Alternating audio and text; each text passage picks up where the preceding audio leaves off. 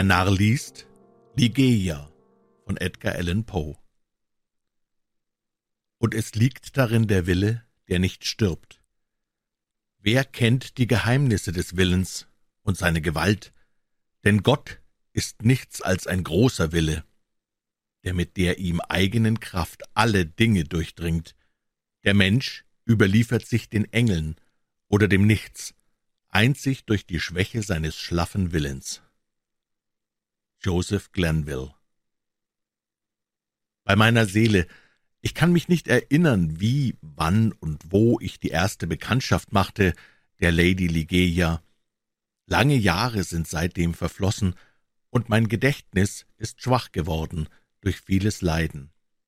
Vielleicht auch kann ich mich dieser Einzelheiten nur darum nicht mehr erinnern, weil der Charakter meiner Geliebten, ihr umfassendes Wissen, ihre eigenartige und doch milde Schönheit und die überwältigende Beredsamkeit ihrer sanft tönenden Stimme, weil dies alles zusammen nur ganz allmählich und verstohlen den Weg in mein Herz nahm, zu allmählich, als dass ich daran gedacht hätte, mir jene äußeren Umstände einzuprägen.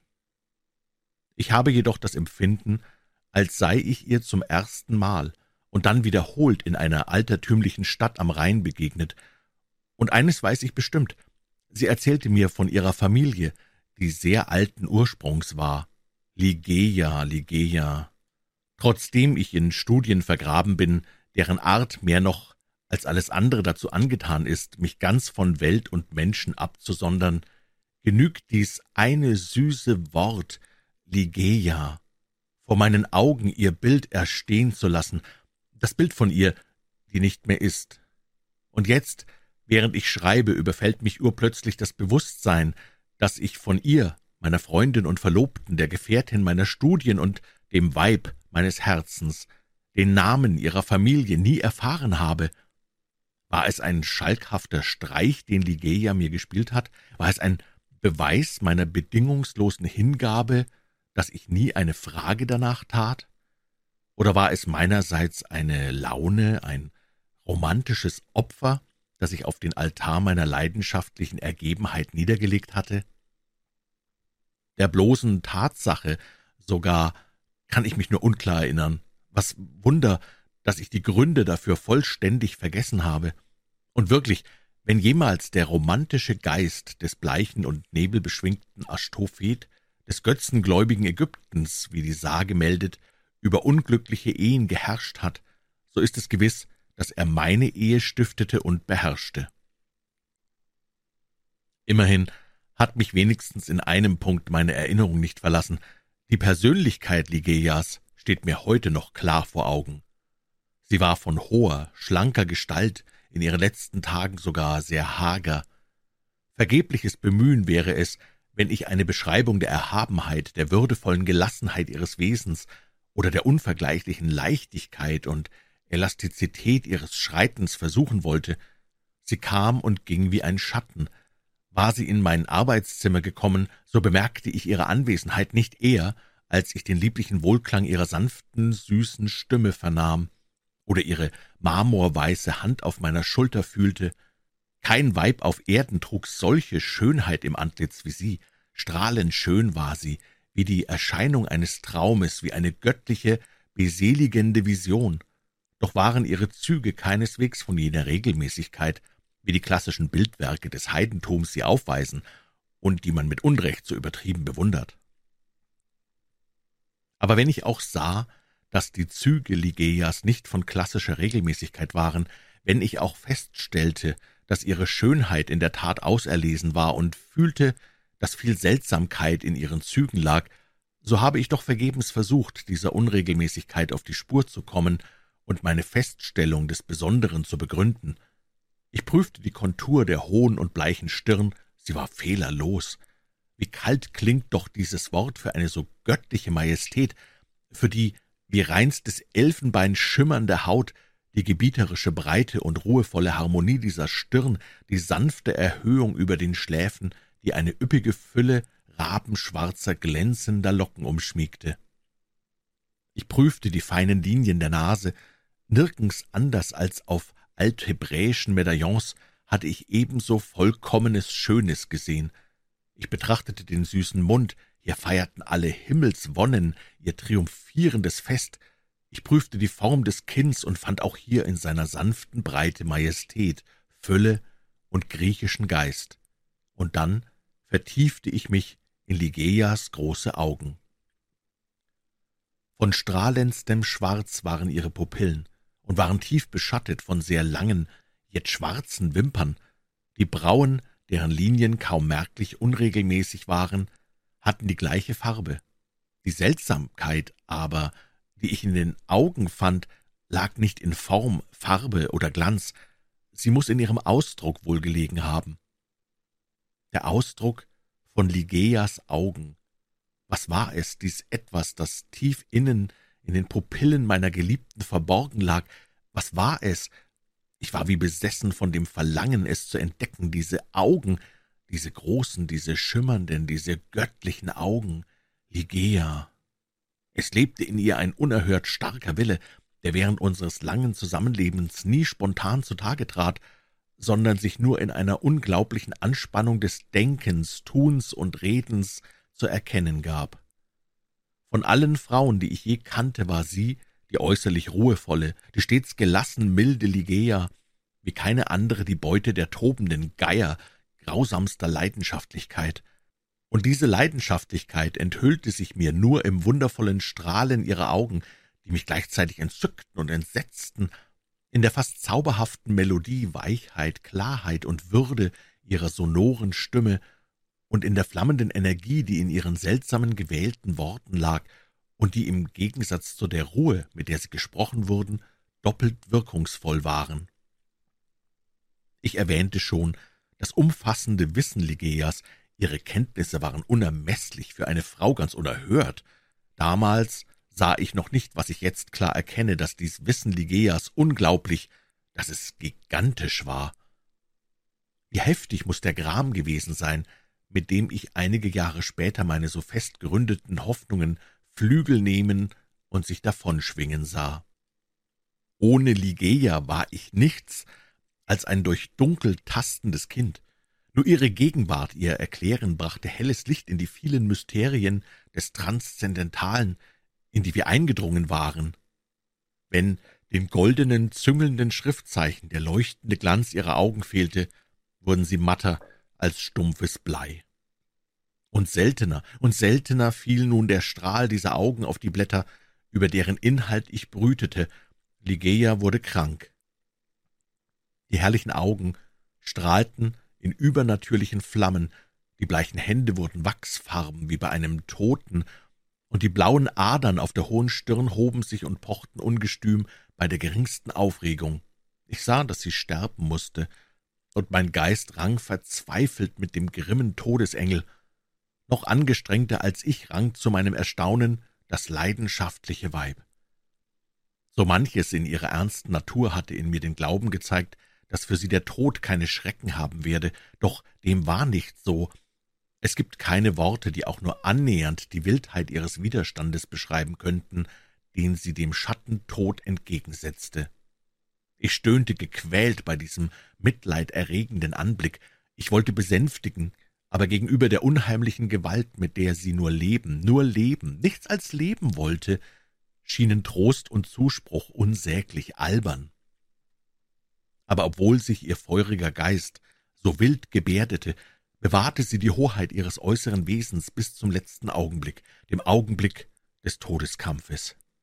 Ihre Stimme wurde noch sanfter, wurde noch tiefer, dennoch möchte ich jetzt bei dem grausigen Sinn der Worte, die sie in aller Ruhe sprach, nicht nachdenkend verweilen.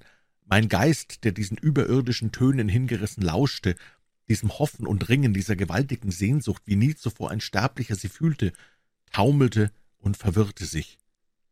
Dass sie mich liebte, daran hatte ich nie gezweifelt, auch konnte ich mir wohl sagen, dass die Liebe eines solchen Herzens nicht mit gewöhnlichem Maß zu messen sei, aber erst in ihrem Sterben erhielt ich von der wahren Kraft ihrer Liebe den vollen Eindruck. Lange Stunden hielt sie meine Hand und schüttete vor mir das Überfluten eines Herzens aus, dessen mehr als leidenschaftliche Ergebenheit an Anbetung grenzte. Wie hatte ich es verdient, mit solchen Bekenntnissen gesegnet zu werden, und wie hatte ich es verdient, durch den Verlust der Geliebten verdammt zu werden, in der nämlichen Stunde, da sie mir diese Bekenntnisse machte. Doch ich kann es nicht ertragen, von diesen Dingen zu sprechen. Nur eines lasst mich sagen, ich erkannte in Ligeias mehr als weibliche Hingabe an eine Liebe, die ich gar so wenig verdiente, den wahren Grund für ihr so tiefes, so wildes Begehren nach dem Leben, dem Leben, das jetzt so eilend entfloh. Für dies wilde Sehnen, für diese Gier und Gewalt des Verlangens nach Leben, nur nach Leben, finde ich keine Ausdrucksmöglichkeit, keine Worte gibt es, die es sagen könnten. In der Nacht ihres Scheidens ließ sie mich nicht von ihrer Seite. »O Gott!« schrie Ligea, sprang vom Bett auf und reckte die Arme empor. »Gott, Gott, o göttlicher Vater! Muß das immer unabänderlich so sein? Soll dieser Sieger nie, niemals besiegt werden? Sind wir nicht Teil und Teile von dir? Wer, wer kennt die Geheimnisse des Willens und seine Gewalt? Der Mensch überliefert sich den Engeln oder dem Nichts einzig durch die Schwäche seines schlaffen Willens.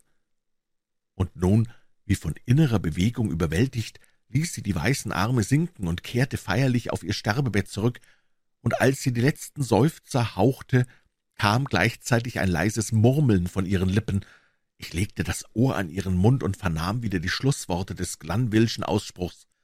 Der Mensch überliefert sich den Engeln oder dem Nichts einzig durch die Schwäche seines schlaffen Willens. Sie starb, und ich, den der Gram völlig zermalmt hatte, konnte nicht länger die einsame Verlassenheit meiner Behausung in der düsteren und verfallenen Stadt am Rhein ertragen. Ich hatte keinen Mangel an dem, was die Welt Besitz nennt. Ligeia hatte mir viel mehr, oh, so viel mehr gebracht, als für gewöhnlich einem Sterblichen zufällt. So kam es, dass ich nach einigen Monaten planlosen und ermüdenden Umherwanderns in einer der wildesten und abgelegensten Gegenden des schönen Englands eine alte Abtei, deren Namen ich nicht nennen möchte, käuflich erwarb und instand setzte. An dem Abteigebäude selbst mit seinem verwitterten, unter blühendem Grün verborgenen Mauerwerk nahm ich keine Veränderungen vor, dagegen widmete ich mich mit kindischem Eigensinn und vielleicht auch in der schwachen Hoffnung, meinen Kummer so zu zerstreuen, der Ausstattung der Innenräume und entfaltete hier eine ganz ungewöhnliche Pracht. Ich hatte schon als Kind Geschmack an solchen Torheiten gefunden, und jetzt, da mich mein Kummer wieder hilflos machte, stellte sich jener kindliche Trieb von neuem ein. Ach, ich fühle, wie viel Spuren von Geistesverwirrung sogar in den prunkhaften und fantastischen Draperien, in den feierlichen ägyptischen Schnitzereien, in den grotesken Möbeln, in den tollen Mustern der goldgewirkten Teppiche zu finden war. Ich lag, ein gefesselter Sklave, in den Banden des Opiums, und meine Handlungen und Anordnungen hatten den Charakter meiner Träume angenommen. Doch ich will nicht bei der Beschreibung dieser Torheiten verweilen.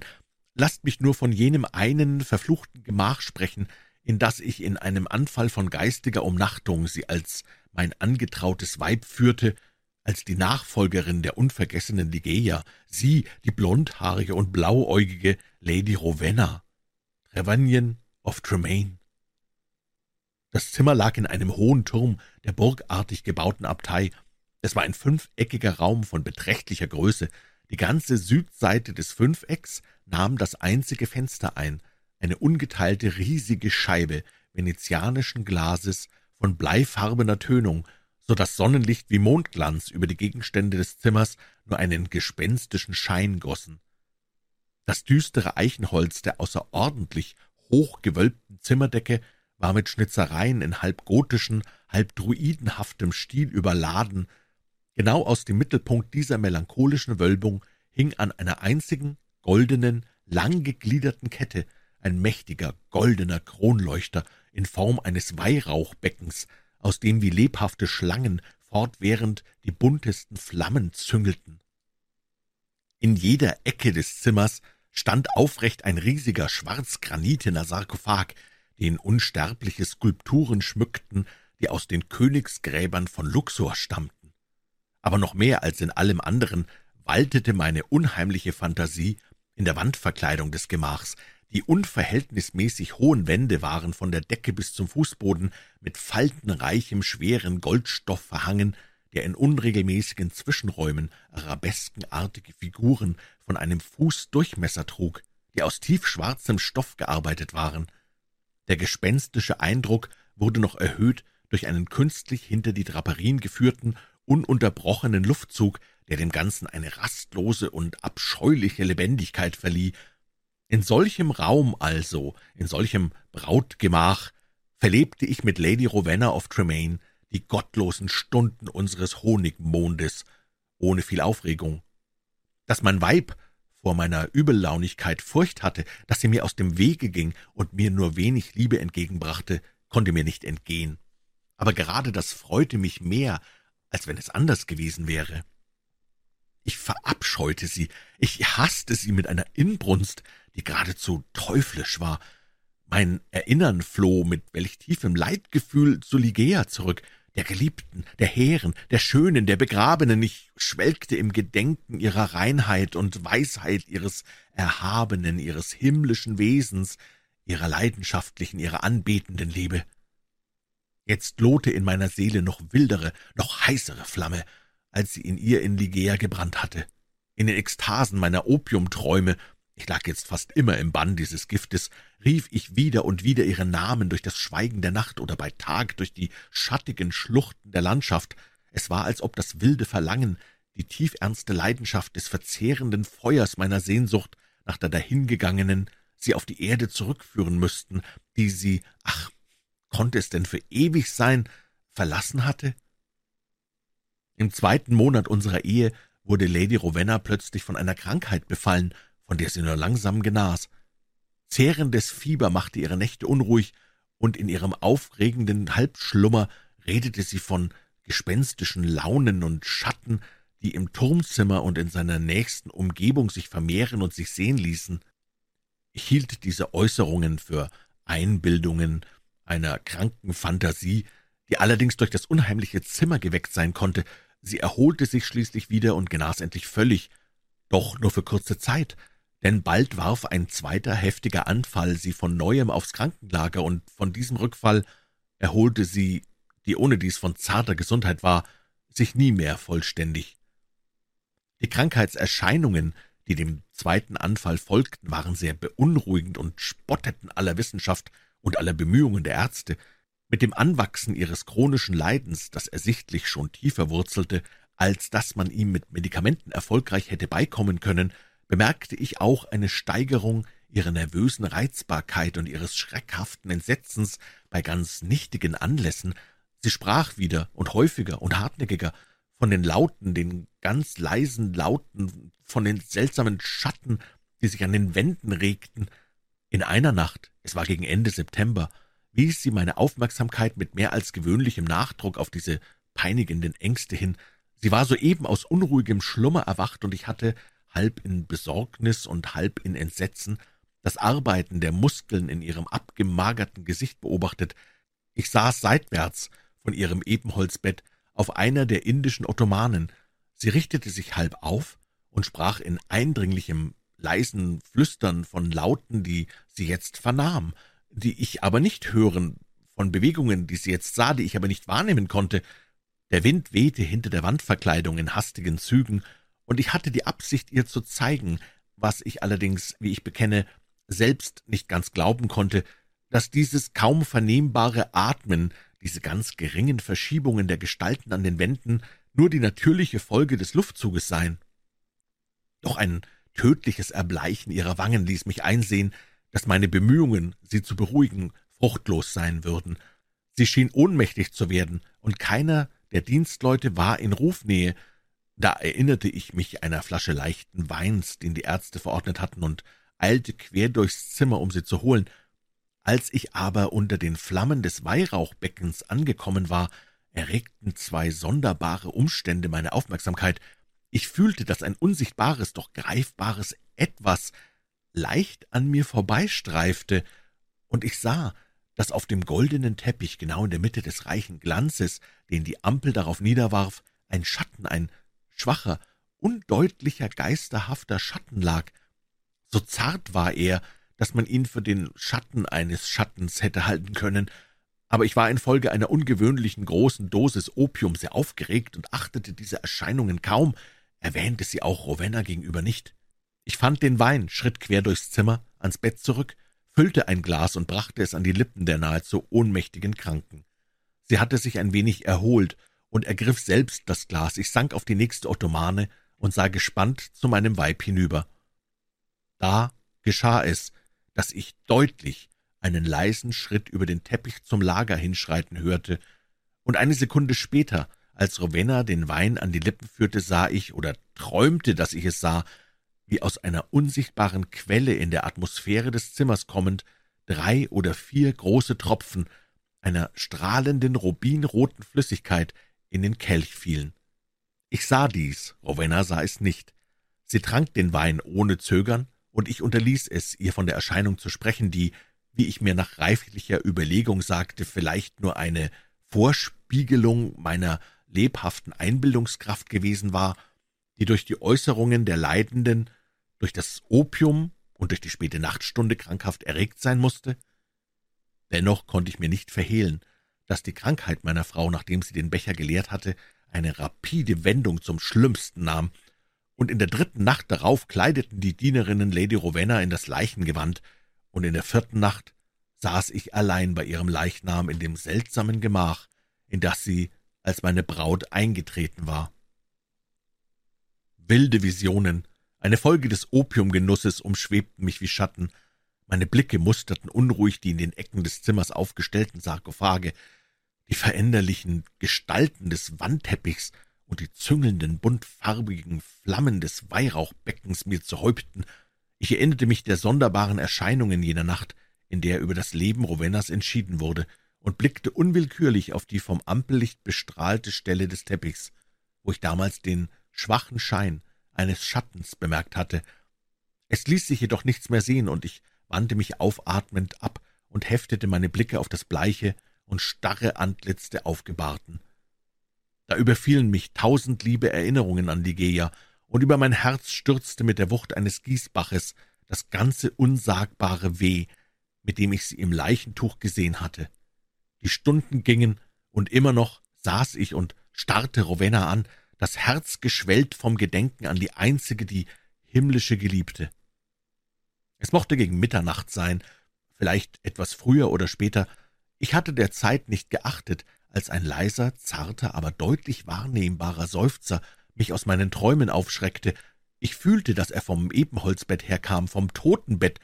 Ich lauschte in angstvollem, abergläubischem Entsetzen, aber der Laut wiederholte sich nicht. Ich strengte meine Augen an, um irgendeine Bewegung des entseelten Körpers wahrzunehmen, nicht die mindeste Regung war zu entdecken. Dennoch konnte ich mich nicht getäuscht haben. Ich hatte das Geräusch, wie schwach es auch gewesen sein mochte, tatsächlich vernommen, und meine Seele war erwacht und lauschte. Ich heftete meine Augen durchdringend und mit aller Konzentration auf den toten Leib.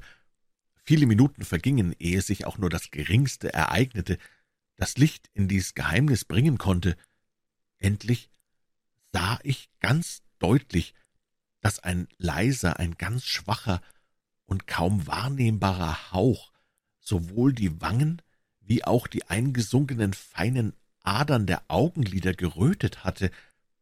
Ein namenloses Grausen, eine wahnsinnige Furcht, für die es keine Worte gibt, ließ mich auf meinem Sitz zu Stein erstarren und lähmte das Pulsen meines Herzens, und doch gab mir schließlich ein gewisses Pflichtgefühl meine Selbstbeherrschung zurück. Ich konnte nicht länger daran zweifeln, dass wir in unserem Vorgehen allzu voreilig gewesen waren. Ich konnte nicht länger daran zweifeln, dass Rowena lebte. Man musste sofort Wiederbelebungsversuche anstellen, doch der Turm lag ganz abseits von den anderen Gebäuden, in denen die Dienerschaft untergebracht war. Keiner der Leute befand sich in Hörweite. Wollte ich sie zu meiner Hilfe herbeiholen, so hätte ich das Zimmer auf viele Minuten verlassen müssen. Das aber durfte ich nicht wagen. Ich bemühte mich daher allein, die Seele, die noch nicht ganz entflohen schien, wieder ins Leben zu rufen, aber schon nach kurzer Zeit war ersichtlich ein Rückfall eingetreten, die Farbe verschwand von den Wangen und Augenlidern, die nun noch bleicher, noch als Marmor erschienen, die Lippen schrumpften ein und kniffen sich zusammen und trugen den grässlichen Ausdruck des Todes. Kälte breitete sich schnell über den ganzen Leib, der überdies vollständig steif und starr wurde. Schaudernd sank ich auf das Ruhebett zurück, von dem ich in so fassungslosem Schrecken aufgescheucht worden war, und gab mich von neuem leidenschaftlichen, wachen Visionen hin, in denen ich Ligeia vor mir sah. So war eine Stunde verstrichen, als ich, konnte es möglich sein, ein zweites Mal von der Gegend des Bettes her einen schwachen Laut vernahm. Ich lauschte in höchstem Grauen, der Ton wiederholte sich, es war ein Seufzer. Ich eilte zur Leiche hin und sah, sah deutlich, dass die Lippen zitterten.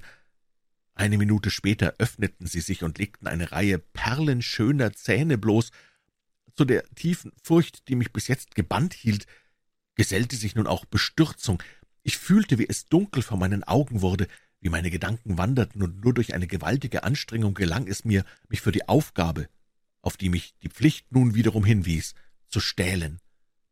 Sowohl auf der Stirn wie auf Wangen und Hals war jetzt ein sanftes Glühen zu bemerken. Eine fühlbare Wärme durchdrang den ganzen Körper, am Herzen ließ sich sogar ein leichter Pulsschlag spüren. Die Tote lebte, und mit doppeltem Eifer unterzog ich mich den Wiederbelebungsversuchen. Ich rieb und berührte die Schläfen und die Hände und wandte alles an, was Erfahrung und eine gute Belesenheit in medizinischen Dingen erdenken konnte, doch vergeblich.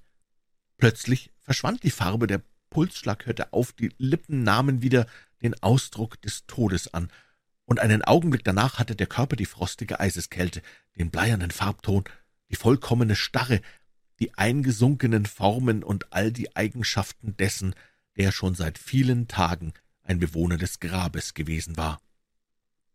Und wieder versank ich in Träume von Ligeia, und wieder, was Wunder, dass ich beim Schreiben jetzt noch schaudere, wieder drang vom Ebenholzbett her ein leiser Seufzer an mein Ohr. Aber warum soll ich die unaussprechlichen Schrecken jener Nacht in allen Einzelheiten schildern? Warum soll ich darüber nachsinnen, wie ich es ausmalen könnte, wie bis zur Morgendämmerung dies fürchterliche Drama des Wiederbelebens und des Wiederabsterbens sich fortsetzte, wie jeder schreckliche Rückfall einen tieferen, unlöslicheren Tod bedeutete, wie jede Agonie wie ein Ringen mit einem unsichtbaren Feind erschien und wie jeder Kampf, ich weiß nicht, was für eine grässliche Veränderung in der Erscheinung des Körpers nach sich zog. Lasst mich zum Schluss eilen. Der größte Teil der furchtbaren Nacht war dahingegangen, und sie, die tot gewesen, rührte sich wieder, und die Lebenszeichen waren jetzt kräftiger als bisher, obgleich sie vordem in eine Auflösung gesunken war, die stärker schien als alle früheren. Ich hatte es schon längst aufgegeben, mich zu bemühen, mich überhaupt noch zu rühren. Ich saß erstarrt auf der Ottomane, eine hilflose Beute wilder Aufregungen, deren geringste eine maßlose Angst war. Der Leichnam, ich wiederhole es, rührte sich und war lebhafter als bisher. Die Farben des Lebens schossen mit unglaublicher Energie ins Antlitz. Die Glieder wurden wieder beweglich, und wenn die Augenlider nicht noch immer fest geschlossen geblieben wären, der Leib nicht noch immer still in seinen Grabtüchern und Bändern dagelegen hätte, so hätte ich glauben müssen, dass Rowena sich endgültig aus den Fesseln des Todes befreit habe. Doch wenn bis dahin dieser Gedanke noch entschieden zurückgewiesen werden musste, so schwanden alle Zweifel, als nun das Leichentuch umhüllte Wesen vom Bette aufstand und schwankend, unsicheren Schrittes, mit geschlossenen Augen und mit dem Gebaren eines Traumwesens, doch körperlich sichtbar und fühlbar, sich in die Mitte des Zimmers vorbewegte. Ich zitterte nicht, ich rührte mich nicht, denn ein Schwarm seltsamer Empfindungen, die sich an das Aussehen, die Gestalt und ihre Bewegungen knüpften, hatte mein Hirn überfallen und mich ganz gelähmt.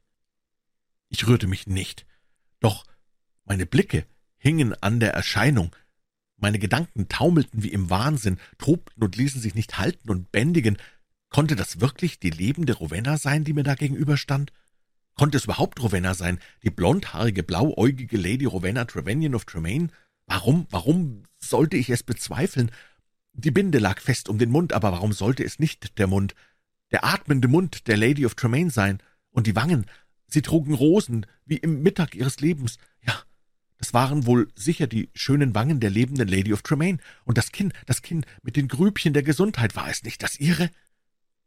Aber war sie denn in ihrer Krankheit gewachsen?